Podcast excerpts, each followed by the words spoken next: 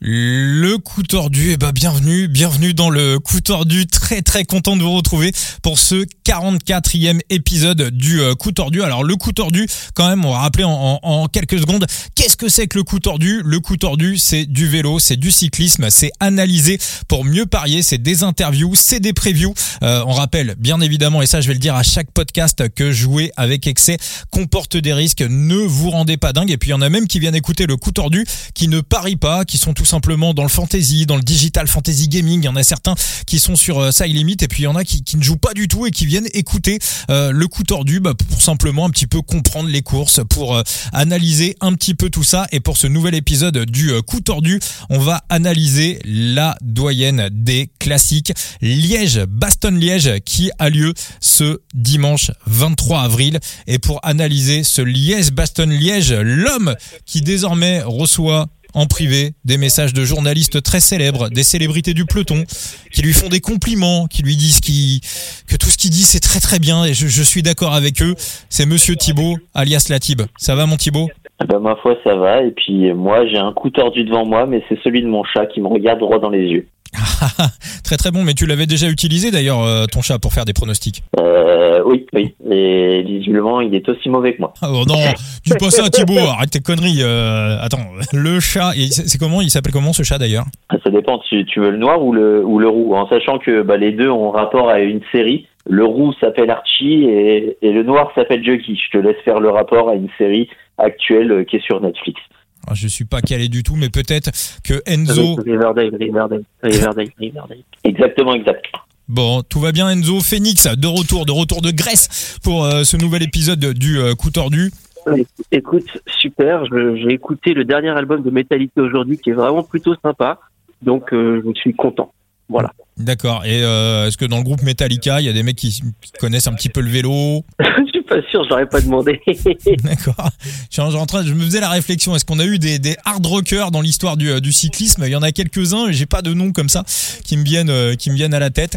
En tout cas, voilà, c'est pas le sujet de ce podcast. On est bien sur euh, la doyenne des classiques. On va, on va analyser cette course, ce Liège, Baston-Liège 2023, donc qui a lieu ce dimanche. Et on va commencer bah, avec le petit point traditionnel sur le parcours. Thibaut, par rapport à l'année dernière, il me semble que ça a bougé et, et ça a bougé de manière significative Ouais, significatif, pas tant que ça. Hein. On reste en fait sur euh, une édition, euh, une des éditions qui est les plus vallonnées, mais euh, c'est surtout, surtout qu'on a le retour de la Côte des Forges qui avait été oublié l'année dernière et qui fait son grand retour. Après, est-ce que la Côte des Forges aura une incidence ou pas sur le parcours? J'ai quand même de grands doutes la côte des Forges qui vient remplacer une qui vient remplacer une côte qui est. Non, non, non. En fait, la Côte des Forges, elle est toujours euh, placée entre la Redoute et la Roche au Faucon euh, pour un peu casser la chasse des groupes et des coups qui partent dans le dans le dans la côte de la Redoute euh, pour favoriser un peu ces, ces, mouvements et casser cette chasse avant la le, pied de la côte de la Roche au Faucon. Elle avait été oubliée l'année dernière et euh, visiblement elle signe son retour. Après, elle n'a jamais eu de grandes influences sur les éditions passées. Bon, c'est quand même un bon petit talus de quoi, 1 km 8, c'est ça, à peu près 7% de moyenne? Si mes souvenirs sont bons, la Côte des Forges, euh, c'est 1 kg, ouais, c'est ça, 1 km à 7,2%, mais en soi, ça se passe, ça se passe quand même relativement bien, et puis c'est jamais un, un talus où les coups partent euh, parce que justement on est en attente de la Roche au Faucon. Enzo, un petit mot sur le parcours? Oh non, non Thibaut, tout dit, hein, et puis je suis, je suis d'accord avec lui. Le, retour de la Côte des Forges, c'est sympa, euh, mais euh, mais si ça doit partir avant, ça partira de la Redoute et la Côte des Forges sera juste là pour au pire accentuer le l'avantage de, des mecs forts qui seront sortis dans la redoute. Bon, nous sommes jeudi soir au moment où on enregistre le podcast, hein, je le dis pour euh, vous tous. Mais malgré tout, on commence à avoir quelques indications météo. Généralement, à trois jours de la course, allez, on est à peu près sûr de la météo à 80-90%, même si bien évidemment de votre côté, avant de poser vos paris, il faudra refaire un petit tour de, des, différents radars météo. Et euh, là, Thibaut, je crois qu'au niveau de la météo, il y a quand même pas mal de choses à dire bah, on partirait sur une journée pluvieuse, donc euh, forcément, c'est c'est pas trop arrangeant. Après, euh, on part aussi sur une journée qui peut être un peu mouvementée avec euh, un vent de, de dos, on va dire, sur le retour vers Liège. Enzo, sur tes radars météo, Ça donne à peu près la même? Ouais, ouais, pareil, hein, de la pluie euh, dans l'après-midi. Alors, selon selon les sites sur lesquels je vais, la, pluie pourrait être un peu plus forte, mais en, vers la milieu fin d'après-midi. Donc, euh, à voir euh, si ça, enfin, l'influence que ça aura et la quantité de pluie qu'il y aura. Euh, pour le vent, pareil, hein, que Tib, on sur un vent en provenance du sud-ouest. Il fait effectivement un vent majoritairement favorable sur la deuxième partie de course. Par contre, euh, c'est pas forcément favorable dans les côtes qu'il y aura. Ça, on pourra, on en discutera quand on, on, parlera des côtes, euh, des côtes en elles-mêmes. Mais par exemple, sur, la côte de Dénier, c'est du plein vent de face. Euh, sur la Redoute, on va être, euh, on va être moitié favorable, moitié côté. Faudra voir. On va, on va, on va en parler un peu plus euh, précisément après. On va revenir sur ce qui s'est passé ces derniers jours. Ces derniers jours, Thibaut, pour toi, pour euh, arriver bien et être performant sur Liège-Bastogne-Liège, quelle est la meilleure des, euh, des préparations? Est-ce que le doublé Amstel Flèche Wallonne, c'est quelque chose qui te paraît pas mal? Il y a aussi des coureurs qui sortent du Pays Basque, qu'on zappé l'Amstel et qu'on retrouve sur sur la Flèche. Et puis il y en a un qui va arriver, lui qui a pas couru depuis plusieurs semaines, qui s'appelle Remco, mais on en reparlera un petit peu plus tard toi, quel, quel type de coureur tu cibles pour, euh, pour euh, ce, ce Liège quand tu, euh, quand tu prépares, quand tu prépares tes, pronos Peut-être des grimpeurs qui sont en préparation pour le Giro. Après, c'est vrai qu'on a des profils aussi un peu d'hommes rapides. Il vous faut aussi ça parce qu'on a vu sur les dernières éditions, ça arrivait souvent en petits groupes 5-6. Et, et au-delà de ça, bah, on voit souvent les coureurs qui ont fait la Flèche Wallonne où euh, bah, l'Amstel euh, figure quand même euh, assez bien du côté du côté de Liège et, et souvent c'est une garantie d'avoir brillé là-bas pour briller aussi sur sur Liège-Bastogne-Liège. Toi Enzo, tu nous avais dit que t'aimais pas trop les Flandriennes. Est-ce que les Ardennaises, ça te plaît un petit peu plus? Ouais, je trouve ça encore plus chiant. non, je sais pas. Non, mais oh, alors par contre, vraiment, je pense que dans, dans des cinq monuments, je pense vraiment que Liège-Bastogne-Liège, c'est celui que je préfère le moins. Ah ouais, ah ouais, carrément. ouais, ouais. Non, je suis vraiment pas fan de, de LBL. C'est honnêtement, c'est un Amstel Gold Race en moins sympa. Ah ouais, ah ouais, tu mets l'Amstel au-dessus. D'accord. Bon. Ouais, ouais, moi je, préfère l'Amstel. Et pour toi, quelle est la préparation idéale pour arriver euh, pour arriver bien sur cette doyenne des, classiques. On sait aussi que c'est une course qui est parfois utilisée comme course de préparation pour le Giro. Oui, oui, oui, non, mais ça, c'est. Je, je vais pas, perdre de temps à répéter ce qu'a dit Thibaut, je suis relativement d'accord. Euh, le problème, c'est que cette année, euh, tu vas avoir deux mecs qui vont s'aligner, qui, euh, qui cassent un peu tous les codes. Donc, euh, préparation, pas préparation, euh, bah, falloir s'accrocher à ce très fort quand ils vont démarrer. Bon, moi j'ai regardé quand même un petit peu euh, ce qui s'est passé ces dernières années sur les deux dernières saisons. C'est vrai qu'on avait plutôt tendance à avoir des profils de coureurs euh, qui avaient qui avait pas disputé l'Amstel, euh, qui avait plutôt doublé euh, la Flèche euh, et euh, le Pays Basque auparavant, figurer faire un bon classement sur sur Liège-Bastogne-Liège, notamment notamment l'année dernière. Et de manière générale, dans les coureurs sur les les les trois quatre dernières années, de manière générale, les coureurs qui sont performants sur Liège et qui ont disputé l'Amstel étaient, on va dire, dans les 30-35 premiers de de l'Amstel. C'est rare de retrouver des coureurs qui étaient vraiment dans les fins fonds du classement de de l'Amstel euh, bien figuré sur Liège-Bastogne-Liège. En revanche, on a vu des coureurs prendre des tannées sur la flèche et euh, réussir complètement Liège-Bastogne-Liège. Parce que tout le monde a oublié un truc, c'est Kremko Evenepoel a fait la flèche wallonne l'année dernière avant de gagner Liège-Bastogne-Liège. Et je crois que sur la flèche wallonne, il a fait 46e. Euh, enfin, un truc, un truc. il, roulait pour, il roulait pour Julien. Il roulait pour Julien. Il n'était pas. il, a vraiment roulé pour Julien l'année dernière. Mais il je peux, je peux te, je peux te faire, je peux te faire un peu ça, mais il y a sur l'Amstel souvent, euh, allez, t'as Gilbert qui l'a gagné, t'as Guérance et à Valverde et euh, Fulsang euh, qu'on fait un podium. Après, tu vas plus sur euh, soit des DNS soit des coureurs qui n'y ont pas participé, soit comme tu l'as dit, euh, des 30, 40e places. Euh, par contre, euh, il, souvent, ils ont fait la flèche et souvent sur la sur la flèche, ils ont performé. C'est des top 10, voire même des top 5 et souvent des victoires. Donc la, la flèche wallonne est peut-être un peu plus révélatrice et pourtant le profil est totalement différent. C'est vrai que le profil de l'Amstel est un petit peu plus proche euh, du profil de, Liège, même si les ascensions sont plus longues sur euh, Liège. Moi, j'invite tout le monde à aller euh, voir la dernière vidéo de Nicolas Fritsch d'Eurosport, voilà, qui résumait très très bien ce Liège-Bastogne-Liège où finalement c'est une course où on est un petit peu à la croisée des chemins. Il y a des coureurs qui ont fait les Flandriennes, qui finissent leur bloc des Ardennaises, qui finissent une première partie de saison avant de faire une coupure et, et de reprendre progressivement en vue de l'objectif du, du Tour de France. Et puis il y en a aussi qui sont un petit peu en phase de reprise, qui vont faire le Tour d'Italie, qui vont faire le Giro. Et c'est un petit peu cette course, la croisée des chemins. Et c'est aussi la, la, croisée des chemins entre les deux immenses favoris euh, de ce Liège-Bastogne-Liège. Et on va y aller tout de suite. Euh, Remco et, et Tadej. Euh, Thibaut, je te pose directement la question. Est-ce que tu vois un autre nom euh, réussir à s'imposer dimanche ou ça te paraît totalement impossible? Je pense que avec l'appétit euh, de Remco, où il a envie quand même d'envoyer des signaux, et euh, sans doute euh, qu'il sera heureux de cette première grosse confrontation avec Tadej Pogacar et Pogacar qui est en recherche du triptyque ardennais. On le sait, il a toujours faim. Et quand il vise un objectif, il vient pour faire quelque chose et il dynamitera la course. Euh, ça laisse quand même peu de possibilités aux autres, euh, hormis euh, un scénario d'anticipation. Et peut-être qu'on aura du côté des outsiders une course qui se déclenche un peu plus loin et même pas de la de la côte de Desnier, mais plutôt du col du Rosier, à mon sens. Toi, Enzo, est-ce que tu penses que dans le peloton, on est complètement résigné à voir ces, ces deux coureurs se jouer la gagne dimanche?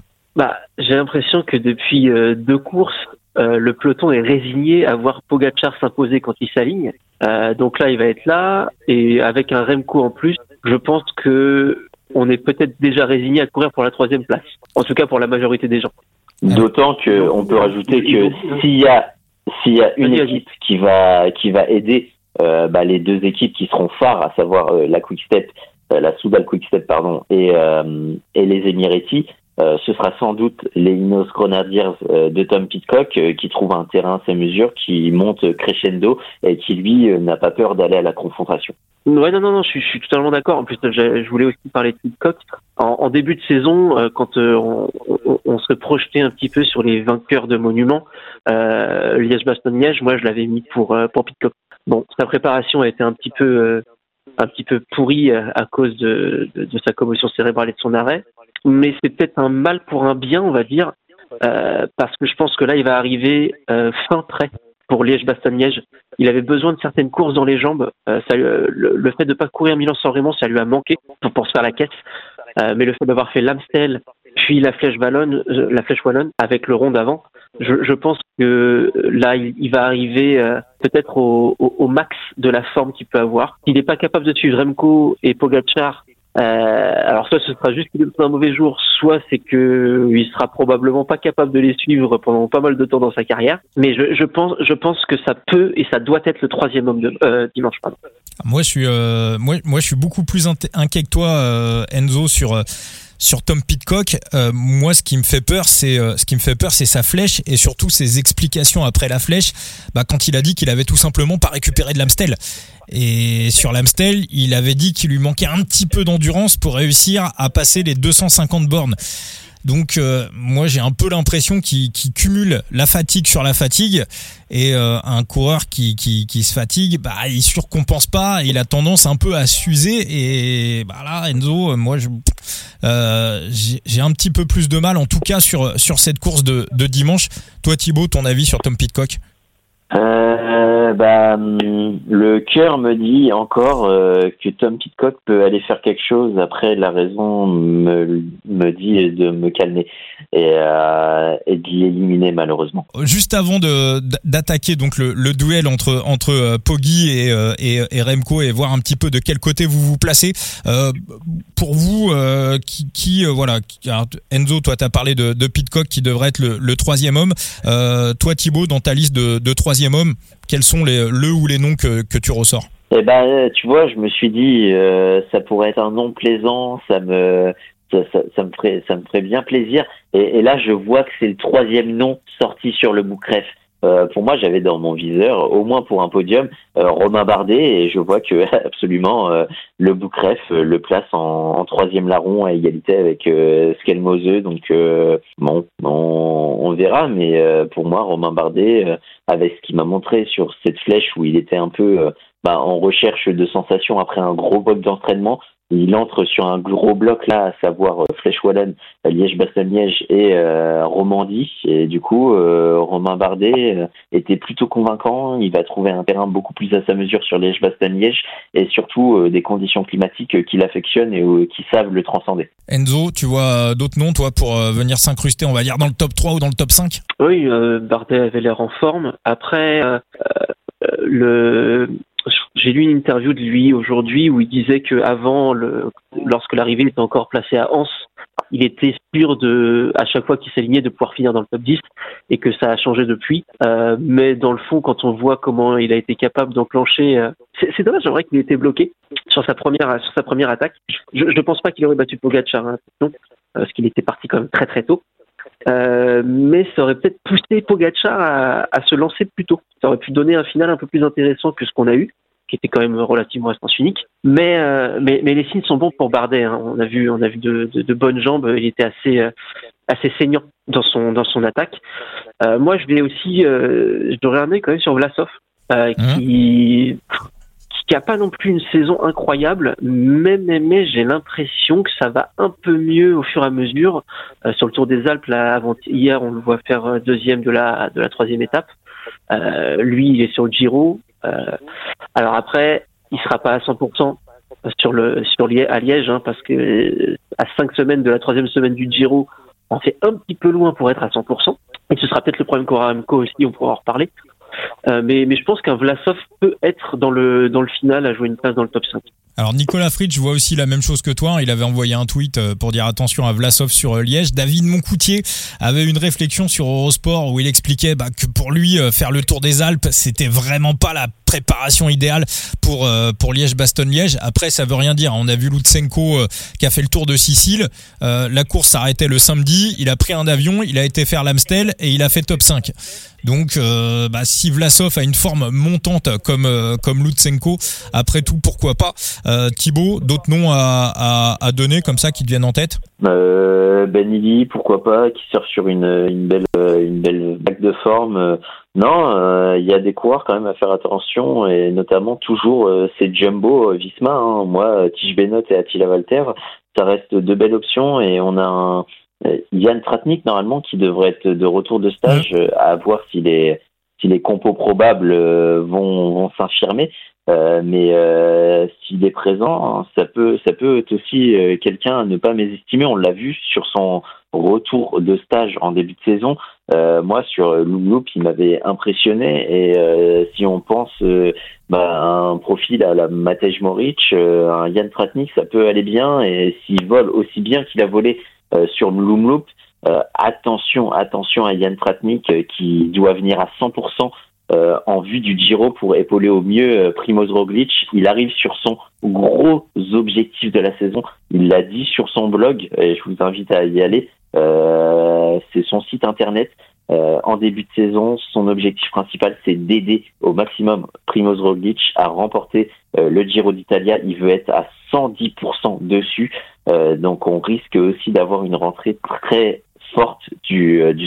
C'est vrai qu'en plus, euh, Tratnik, il a un, truc intéressant euh, dans le fameux cyclisme total de la Jumbo, on essaye de placer des pions à tous les échelons de la course, c'est qu'il est très souvent utilisé, on va dire, dans la première partie de course, et il use les, les équipiers, il use les, les adversaires, et si Tratnik réussit à se glisser dans un groupe à l'avant, il va forcément faire péter du UAE, il va forcément faire péter du, du Soudal Quick Step, on va dire qu'il arrive à en croquer trois ou quatre à lui tout seul, donc ça c'est un, une, vraie arme, un vrai outil pour, euh, euh, pour la jumbo et pour ne pas faire travailler la jumbo et garder des forces pour, euh, la deuxième partie de, course. Moi, je vais aussi souligner un point qui est important. Thibaut, t'en as parlé d'ailleurs, tu avais été repris par Eurosport hier sur les allergies Euh, et alors ça, euh, je le dis pour tout le monde, c'est quelque chose qui est complètement sous-estimé par les books. Pendant longtemps, c'est la météo qui était sous-estimée par les books. Là, ils commencent un petit peu à affiner. Ils ont compris que quand il pleuvait, Julien Alaphilippe, il fallait oublier que quand il faisait beau, il était un peu meilleur. Euh, mais alors là, on arrive avec un, truc bon qu'on explore quand même déjà depuis euh, depuis quelques saisons, euh, depuis quelques mois. On voit que désormais dans les villes, on plante de plus en plus d'arbres, on met des bouleaux, on met des des des des des, des, des peupliers, on, on, on, essaye un petit peu de, de décorer les villes, mais du coup, bah il y a, y a, beaucoup de gens qui sont victimes d'allergies dans, la population tous les jours. Vous en êtes peut-être vous-même victime, vous connaissez des gens qui sont victimes d'allergies. Ça arrive également aux coureurs. Le problème, c'est que nous, bah quand on a une allergie, qu'est-ce qu'on fait? On prend de la cortisone pour se soigner, mais sauf que la cortisone dans le cyclisme, c'est interdit, c'est contrôle antidopage positif et c'est deux ans de suspension. Donc les mecs ne se soignent pas. Bon, on va citer une, une petite liste hein, quand même, euh, Thibaut, de mecs qui sont allergiques. Euh, bah déjà David Godu. Alors apparemment Godu euh, serait sur la start list de la Groupama pour euh, pour dimanche. Euh, Philippe Mauduit a dit que euh, Godu, il avait clairement été plombé par les allergies sur sur la flèche et que comme il pleut dimanche, ça devrait aller un petit peu mieux. Est-ce que pour toi, Thibaut, ça, ça te paraît cohérent? Bah, Ça me paraît cohérent euh, quand c'est surtout euh, quand il dit qu'il a une boule à la gorge, qu'il ressent. Euh, c'est enfin, c'est quoi C'est on, on, on, par quoi quel, quel, type de maladie Une maladie respiratoire C'est pas, c'est pas trois jours de repos qui vont le, qui vont le guérir, quoi. Alors, d'autant plus que bah, là où je vais aller dans ton sens, c'est que si on prend la carte des allergies pour euh, dimanche, pour Liège-Bastogne-Liège, même s'il pleut, même s'il fait pas beau, les radars sont au violet. Euh, au violet, ça veut dire maximum. Ça veut dire que c'est un carnage. Cosnefroy, je suis hyper surpris. À l'heure où on enregistre le podcast, il est encore annoncé sur la start list pour, euh, pour AG2R. Moi, j'avais compris qu'il était rentré à la maison. Euh, le pire des allergiques, c'est Bebeu, c'est Cosnefroy. Donc pensez-y si vous pouvez jouer sur euh, des heads up. Je pense notamment aux francophones de, l'étranger, euh, nos amis belges, nos amis suisses également qui peuvent avoir le choix de jouer sur des heads up. Donc Godu, les allergies, Cosnefroy, les allergies. Je vous donne également un nom. Je suis pas sûr qu'il soit sur la start list dimanche.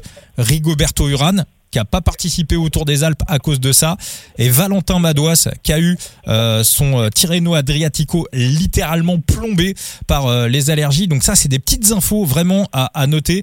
On sait qu'un coureur diminué par les allergies, c'est un coureur qui ne sera pas performant de toute manière. Il y avait Michael Landa aussi à une époque, il y avait eu un Giro qui avait été plombé par les allergies. Bon, à la vue de ce qu'il a fait sur la flèche, je pense quand même que il a dû réussir à, régler le problème.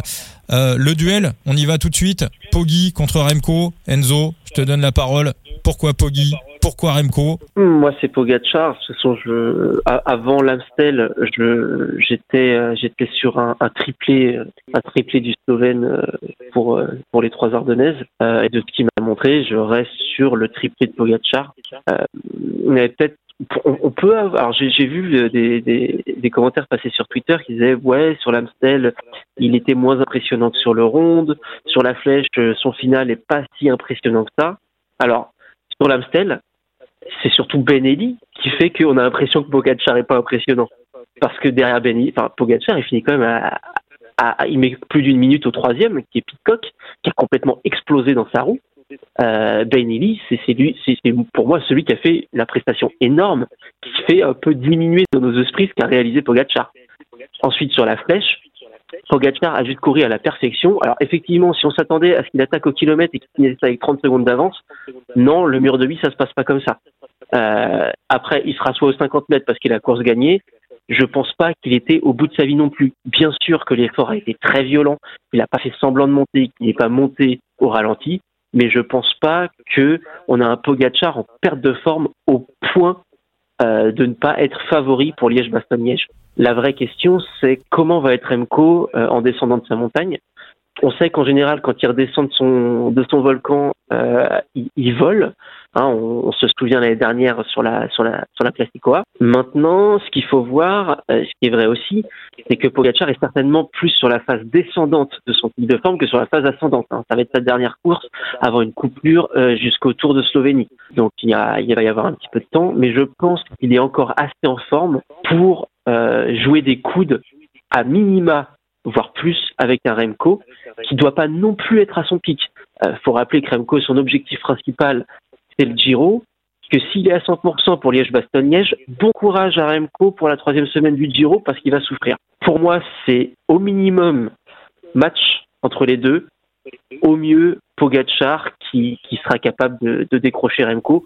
Encore plus si le temps annoncé se confirme avec de la pluie et du froid.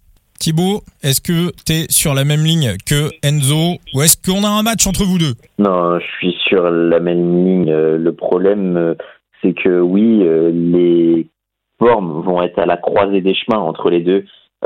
Certes, Pogachar, bon, son pic de forme était prévu vraiment pour le Van Vanderen, son DS l'a dit, c'était son gros objectif de début de saison.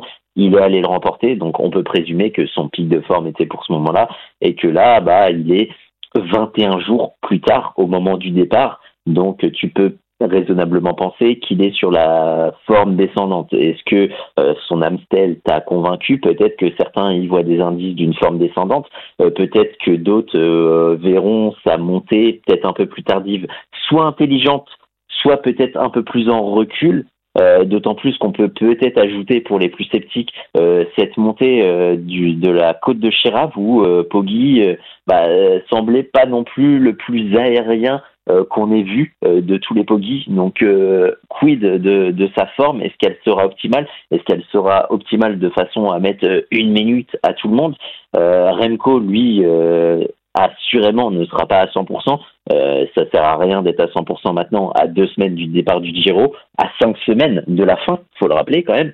Donc Remco, il va être en construction. Puis il y a aussi la question de Remco. on l'a rappelé, la météo, il va pleuvoir. Est-ce que tu as vraiment envie de prendre tous les risques sur un Liège-Bastogne-Liège, euh, Remco sera peut-être un peu plus euh, sur la réserve euh, de son côté. Là où un Tadej Pogacar, c'est sa dernière course de la saison, il a quand même un triptyque en vue. il aura peut-être un peu plus faim et c'est peut-être sur ce pourcentage un peu plus mental que Pogacar peut prendre l'avantage. Moi, je vais te poser la question directe, Thibaut. Maintenant, Pogachar, la victoire, là, les, le boucref euh, sort, euh, sort les cotes au moment où on enregistre le podcast. Euh, Poggy à 1,83, est-ce qu'on clique? Bah non. oui.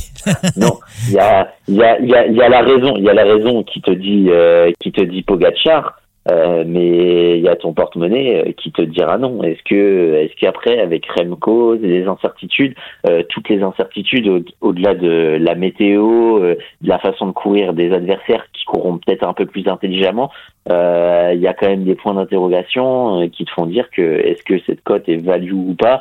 Dans l'absolu, non. Donc j'irai, j'irai pas. J'irai peut-être un peu plus sur des podiums mais euh, sur une victoire, euh, non, je ne me dirigerai pas sur, euh, sur Pogacar à ce prix-là. À combien tu le prendrais?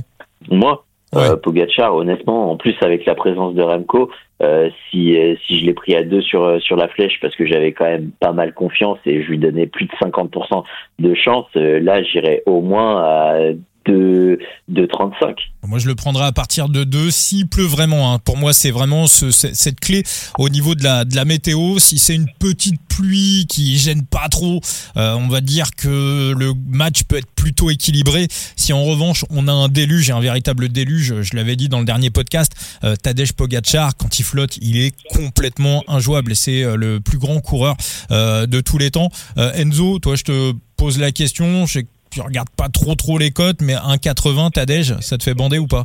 Bah non, non, il y a pas Remco, je veux bien, tu vois, et encore. Euh, là, le... j'ai trop eu tendance dans le passé à sous-estimer Remco. Euh, je referai, je referai plus cette bêtise. Voilà. Donc euh, non, 1,80, ça me semble vraiment beaucoup trop bas. Pour terminer ce podcast, moi je vais vous donner euh, deux heads up. Moi je vais vraiment me bah, en fonction de la météo maintenant, au moment où on enregistre le podcast, on peut aussi avoir des propagandes qui partent sur Emco, euh, des gens qui cliquent sur Emco et la cote de Tadej complètement remontée à 2, 2, 10, 2, 20. Euh, là, c'est on est simplement sur les sorties de cote et on voit que, que Remco euh, bah, et, et euh, que Tadej est très très bas. Les books forcément veulent rééquilibrer. Euh, voilà, il y en a beaucoup qui ont misé sur sur Tadej, sur la flèche, sur l'Amstel. Je pense qu'ils ont perdu un petit peu de fric, même si bien évidemment, je suis pas du tout inquiet pour eux, mais euh, voilà, on sent quand même qu'il y a un rééquilibrage et que la cote est quand même très très basse. Moi, je vais donner euh, pour celles et ceux qui peuvent prendre des duels. Ah, laisse-moi en donner un. Ah, vas-y, les duels, les heads. Vas-y, mon Thibaut. Ouais. On va voir si on a le même. Soren Kroh, Soren Kroh Andersen face à Moritz. D'accord. Tu vas sur, euh, tu vas sur SK, sur Soren Krak Andersen. Ah ouais, à, à, à devin, euh, j'y vais avec la forme qu'il a. Euh, euh, ça fait quand même un moment qu'il court, il a enchaîné les problèmes, il convainc pas forcément. Et puis là, quand tu vois comment le Soren y volait, non, il, il, risque d'être au rendez-vous, surtout au vu de son équipe. Il y a, il y a quand même de belles choses à faire du côté de, du côté du Danois. Et t'as pas peur qu'il prenne la matinale comme sur la flèche et puis qu'il s'assoit s'il est repris? Non, non, non. En plus, sur la flèche, il a pas pris la matinale, il a pris la poudre d'escampette à un moment dans la, dans, dans la montée où euh, justement ils sont allés reprendre l'échappée. C'est vrai, c'est vrai. Euh, donc, euh, est-ce que bah, c'est, une belle cote hein, Il est à outsider, il est à il est à 2,20 sur les premières cotes. Moi, je vais en donner un autre. Euh, Enzo, ça va pas te faire plaisir. Euh, Tige Benot devant Giulio Ciccone. Tu vas pas aimer Enzo, mais j'explique pourquoi. Déjà, Tige Benot par mauvais temps, c'est pas un goat, mais on n'en est pas loin. Attention, Giulio Ciccone aime également le, mauvais temps. Par contre, si vous ah allez, oui, Ciccone, il aime ça aussi. Je suis d'accord. Par contre, si vous allez sur Pro Cycling Stat et que vous prenez toutes les statistiques de Giulio Ciccone sur les courses de plus de 250 bornes, il y a rien du tout. Que dalle, zéro alors que Tige Benot, on a quand même quelques références. Pierre Barbier nous en parlait dans, le podcast, puis c'est aussi quelque chose qu'on regarde.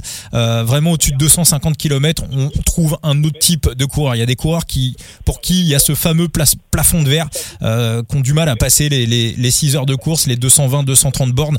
Euh, et je pense que Ciccone euh, fait partie de ces gars-là. Voilà, il va peut-être me faire mentir et euh, finir troisième euh, dimanche et je vais passer pour un connard. Mais je trouve que Benot à deux, c'est euh, c'est pas mal du tout. Il y en a un autre qui me plaît bien. Thibaut, toi, t'as localisé quelque chose ou pas En plus? Ah non, moi c'est c'est le Soren Crow Andersen qui a pop et c'est limite mon coup de cœur là-dessus. Après les autres. Bon, je suis pas spécialement fanat. Peut-être un Lutsenko face à un Carapaz, un 83, un match-up équilibré que je donnerais quand même à l'avantage du Kazakh. Exactement. Bah, là, je... le vois bien, je le vois bien figurer. Hein.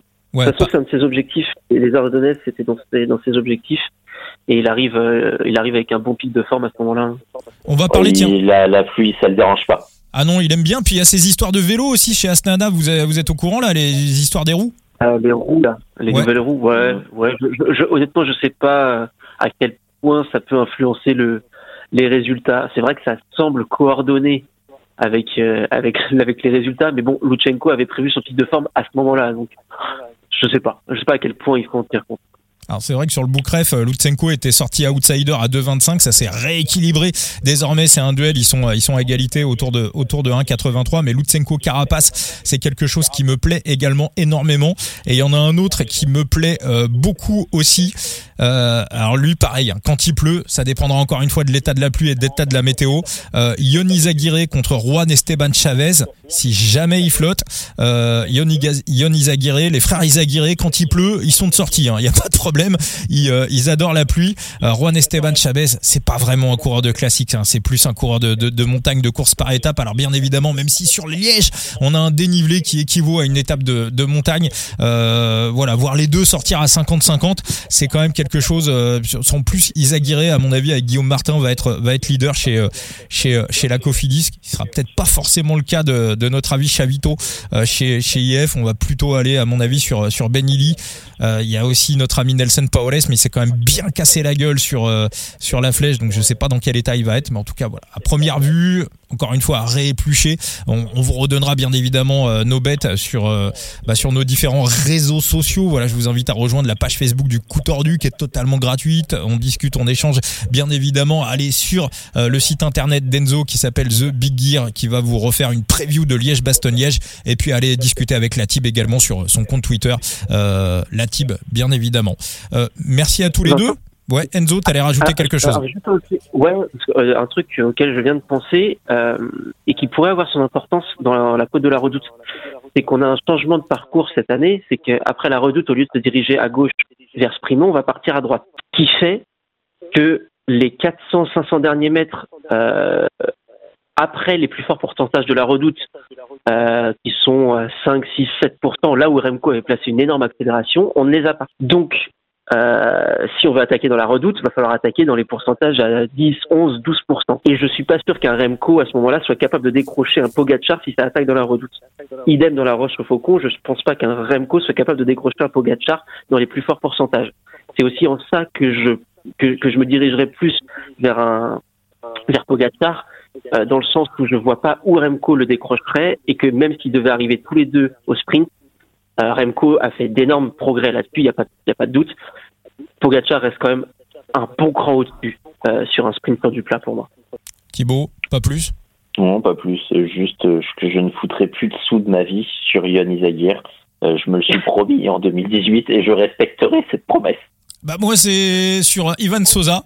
Et euh, je m'étais promis ça euh, en 2022 et je me suis pas, euh, j'ai pas respecté ma promesse et il m'a fait perdre un, un bet sur euh, sur euh, sur le tour des sur le tour des Alpes, hein, Ivan Sosa qui nous fait tous penser à cette fameuse ex qui nous a fait cocu 15 fois et euh, à chaque fois on retombe et on replonge, mais plus jamais, plus jamais vous ne reprendrez, vous me reprendrez à, à, à proposer un, un bet sur sur Ivan Sosa. Je vous remercie tous les deux pour cet épisode du coup tordu et puis euh, on se retrouve pour le tour de Romandie. Yes, Allez. Allez. ça marche. Merci à tous. Et merci, merci d'avoir été fidèle une fois de plus au coup tordu. Ciao, ciao.